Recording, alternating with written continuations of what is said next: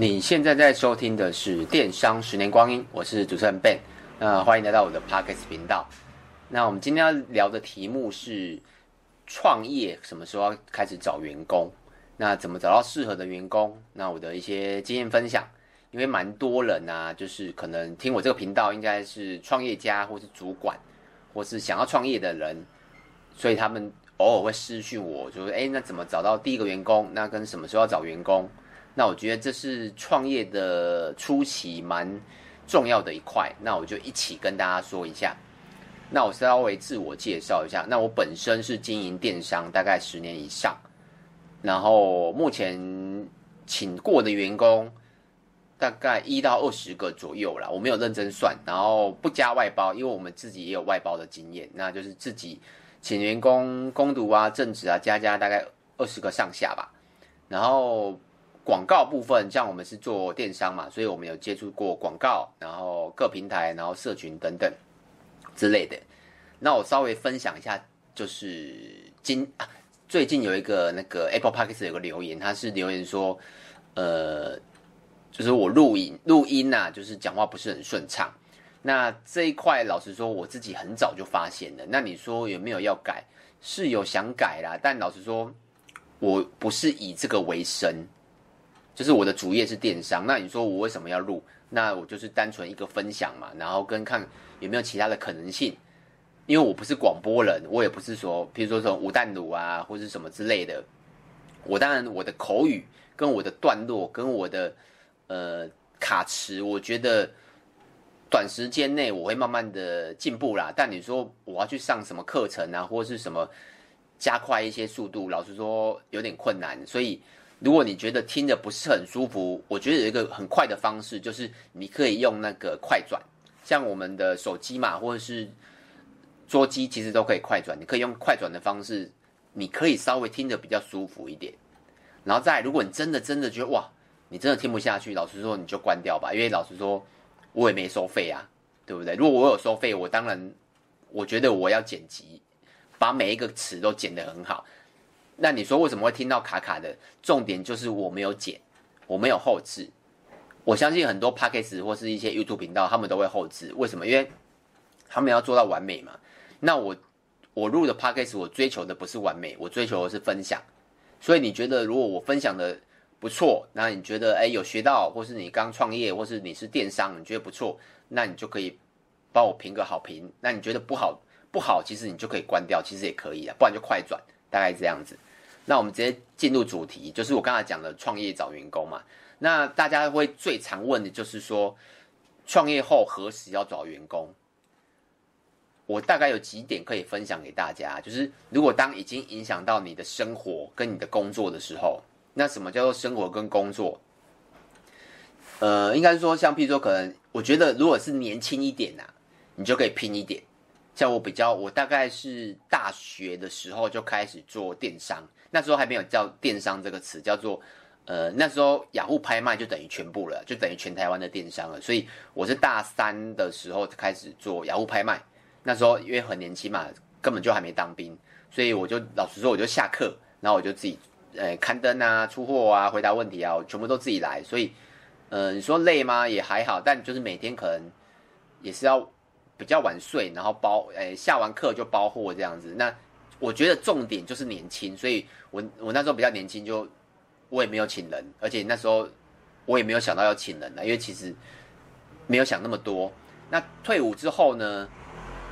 那时候也是还没请人，但就是我刚才有讲的，那什么时候开始请人？大概是退伍，然后呃开始成立工作室，然后大概一年左右就开始请人。为什么要请人？就是我已经影响到我的生活了，因为我那时候其实我大学的时候我只是。把它当做一个兼差，可是当我退伍之后，它就变成一个正职的工作。可是如果你正职的工作虽然是事业，但你总不能十二小时、二十诶十二小时、十五小时都没有，那假日也都没有吧？所以我那时候就请了，就请了第一个员工。那主要就是影响到我的生活。那生活包括什么？包括家人啊、爱情啊，然后还有什么？呃，娱乐啊、朋友啊等等啊。对，我觉得就有影响到了，所以我觉得需要有请一个员工来帮我 cover 这样子。那再来就是，如果没有资金呐、啊，最好什么都要会。像我从大学到退伍那段时间，老实说，我自己也做了三，应该我不确定时间啊，可能三年左右吧。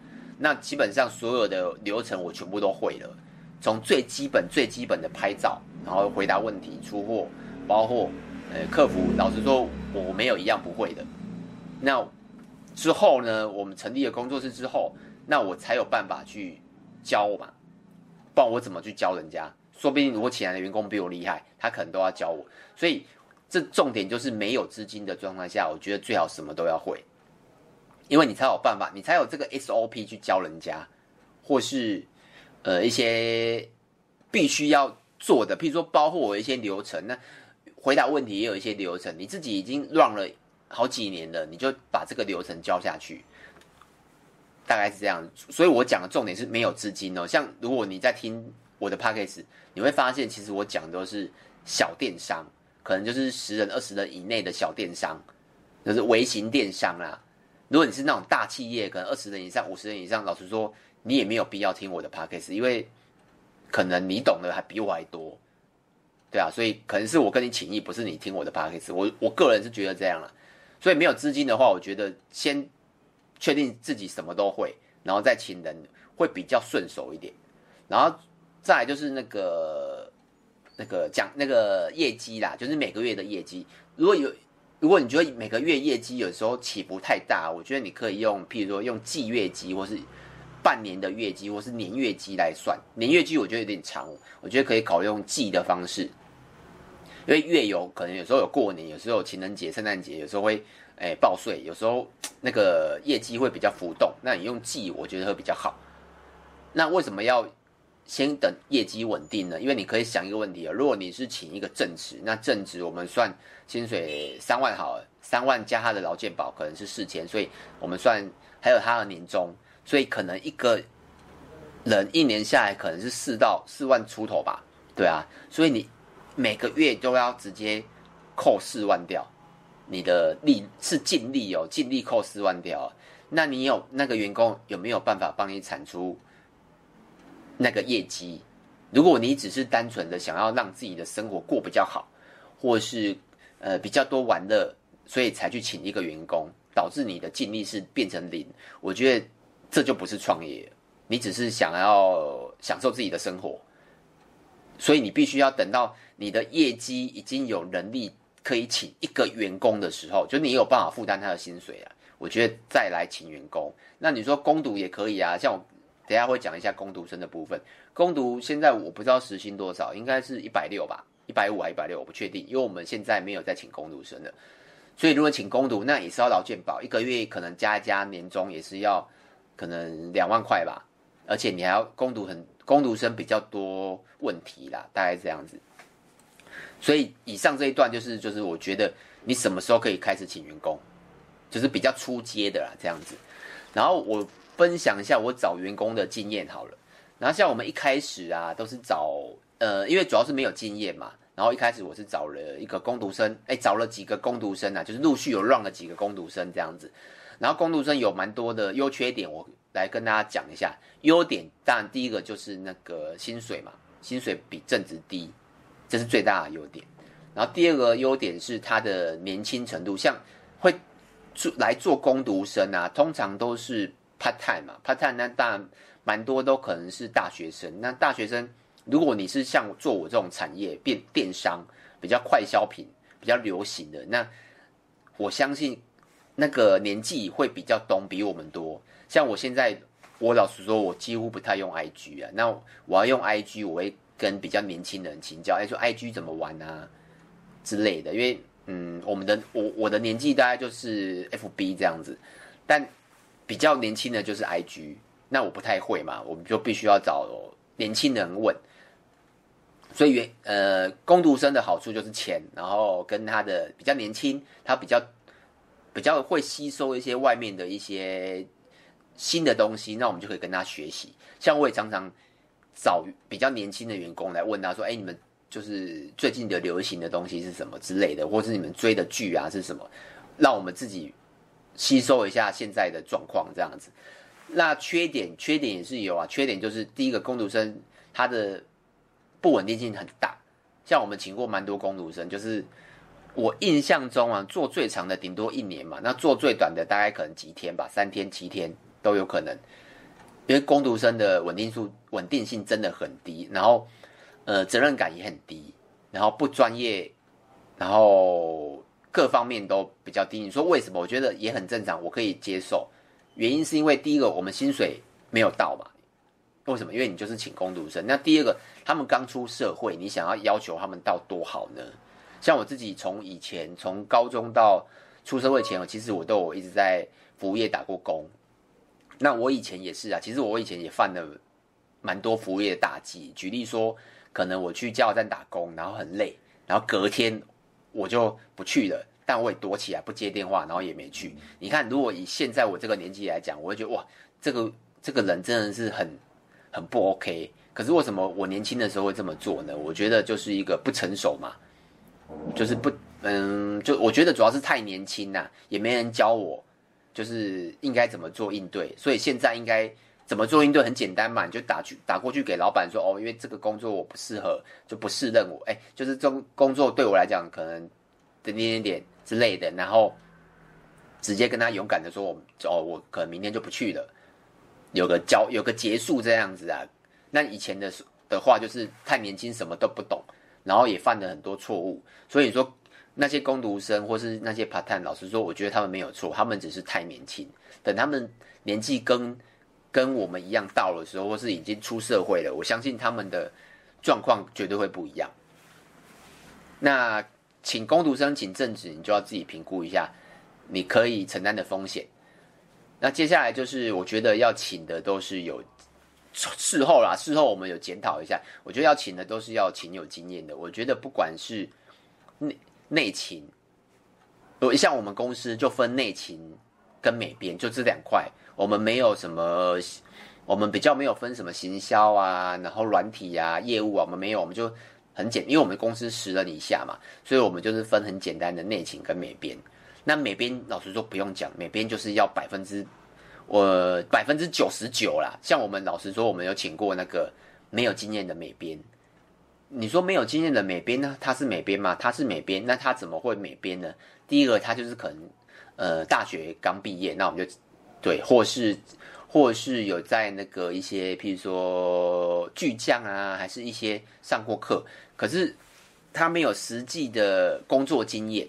那我讲的工作经验就是，呃，你真的在外面公司上过班，上过美编，然后编，哎，就是外面公司真的。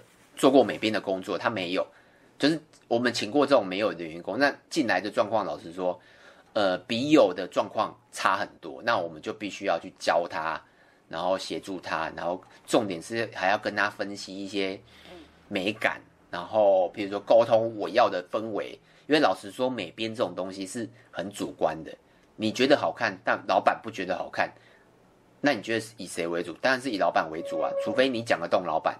为什么？因为老板花钱请你嘛，那卖不卖得动？老实说，不干你的事，那就是老板的事。所以我们也请过那种美编，他其实很很坚持他的美感哦。可是我觉得，如果没有办法跟老板或是主管取得一个平衡点，这样当你的主呃，当你的主管跟老板的人很辛苦，因为他要不断的不断的跟你沟通每一张图，每一个 banner 的。框架氛围真的很辛苦，这是美编。我觉得以美以应该是说以有专业技术的人，我觉得一定要请有经验、有工作经验的，这是一定要的。然后再来如果是比较简单的，譬如说内勤，内勤老实说，我我们也有请过跨行的啊。什么叫跨行？譬如说，可能他是以前当业务的，然后跑过来当内勤，或是以前是当内勤，呃。应该说，以我们工作，因因为我主要是讲我的经验嘛，所以我们有请过业务跑来当内勤，然后服务业跑来当内勤的都有。然后我们的结论就是，尽量不要找跨行的。为什么？因为他们的原本的观念比较重，譬如说可能业务，那业务有一些业务的底子，那他会有业务的思维去做内勤。然后还有呃服务业好了，服务业他也会有一些啊，应该说。业务啦，业务可能会有奖金的概念啊，或者是一些呃竞跟同业的竞争，不是跟同业啊，跟同事的竞争。然后服务业，服务业就是有一种比较热情，对客人很热情。因为就我了解，他们就是虽然有时候没有生意的时候，但他应该说就是可能只要有客人上门，他们就会必须要服务他嘛。可是像我们这种工作内勤，老实说，而且我又比较重视效率跟 SOP，我们都有呃，不是说跟客户保持距离啊，就是尽量的要有处理工作要有效率。我们讲求的是效率跟步骤，因为我们我们没有业绩奖金嘛，我们不是业务，然后我们就是专业专职的内勤。那内勤，我个人觉得啦，就是如果你像我是一样电商或是。或是一些传统行业，它也必一定需要内勤，Excel 啊、Word 啊这些都一定要会。那我觉得还是要找真的有在外面上过班，然后有内勤的工作经验的人。那接着就是面试的 SOP 啦，像我们现在的员工，老实说，我觉得都很不错，因为都是我们目前做最长的，大概有快四年，所以我已经将近快四年没有面试员工了。那你说，哎，怎么可以待这么久？主要是我找到一个。哎，找到几个方法，我可以分享给大家听一下。我现在还记得，因为你说四快四年没有面试，对我，但因为这个 SOP 其实我练习了很久啊，就是 try 了很久，所以找到一个比较完美的方法。那如果你有想找员工，可以稍微听一下。就是一开始我电话面试，我会大概面试十到二十分钟。我讲的是电话哦，电话面试哦。不是实体面试哦，电话面试十到二十分钟之后，然后我不会跟他约时间，我会请他想好之后，然后再留诶，不管是讯息、电话都可以，你再回复我，跟我约面试时间。我是请他跟我约哦，然后再约好了之后，如果真的他真的觉得适合，然后再来，然后我们再进行第二块的实体面试。那实体面试一样嘛，就聊聊聊之后，那我也请他。回去想一想，觉得适不适合这个这份工作，然后可不可以胜任，然后可不可以，呃，可不可以了解我们公司这样之类的？因为我们都会讲制度啊，工作内容大概这样子。然后我会请他一样哦，我会请他回去去思考，然后再回复我，想不想来？所以你看，我这个过程，我请了他，我面试了两次，然后请他回复了两次。大概这样子，而且我都呃请他回复，都是请他主动跟我联络，不是我主动跟他联络。为什么？因为老实说，有些人呐、像我遇过有些，像我虽然我请过可能二十个、二十个哎二十个上下员工，但老实说，我面试可能超过五十到一百个人哦。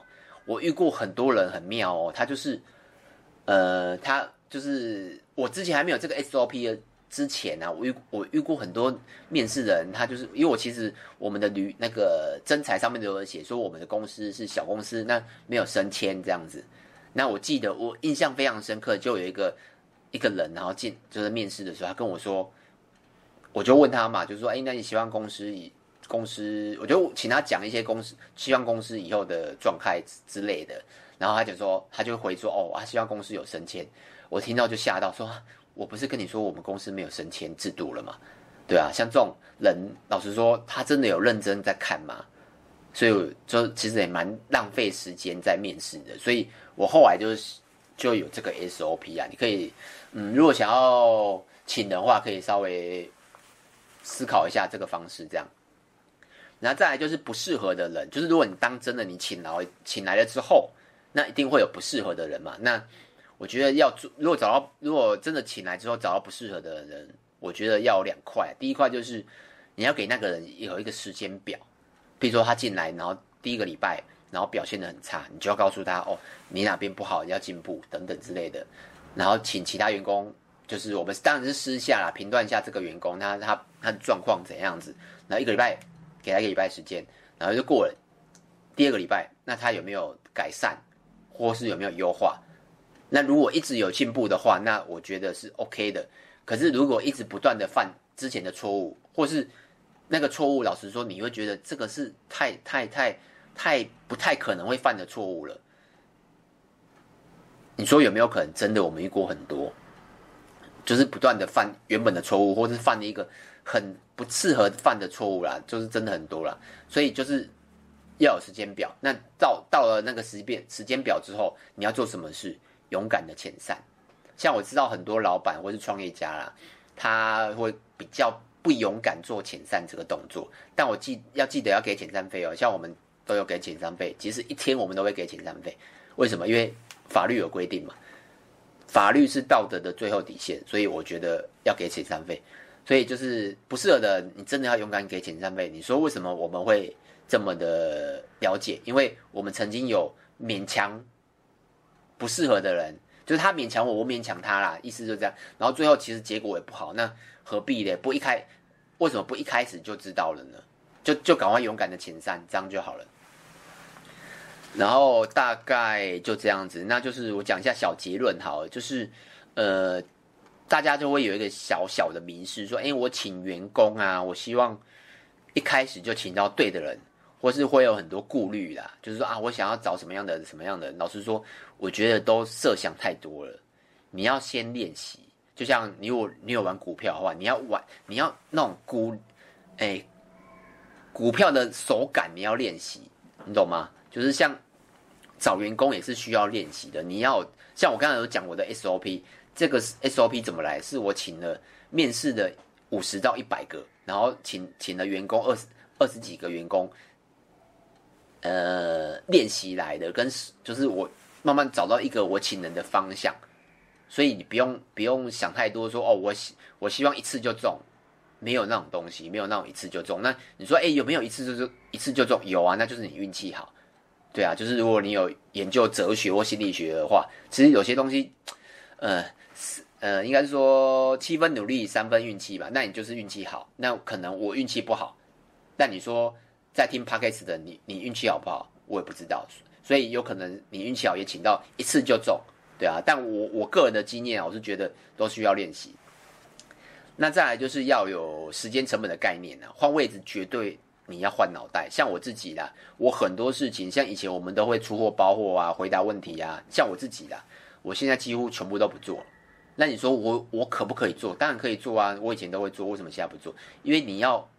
有时间成本的概念，就是你的时间一定比美编或是内勤贵，而且你可以做的事情很多人无法做。譬如说，可能你要想一个好母亲节的一个活动好了，那你你觉得请美编想还是请你想，请你自己想哪一个比较适合？当然是请你自己想啊。那如果你又要做杂事又要想这个，那请问一下你什么时候要想？所以以前很多人就说哦。很多人批评政那个政治人物说：“哦，换位置就要换脑袋。”我觉得换哎，有些人批评政治人物说，就是换位置怎么就换了脑袋呢？但我觉得换位置百分之百要换脑袋，因为你在那个位置，譬如举例好，你你是里长，跟你是总统，请问一下你的脑袋是一样的吗？一定是不一样嘛，对啊，你你一定总统有总统的思维嘛，所以所以我讲，你老板一定有老板的思维，那。那当你是员工的话，就要员工的思维，就不一样的不不一样的概念、啊。然后时间成本就是很重要。然后最后最后一个，我就是跟大家讲，呃，不要跟员工当朋友啦，因为老实说，员工跟老板利益是冲突的。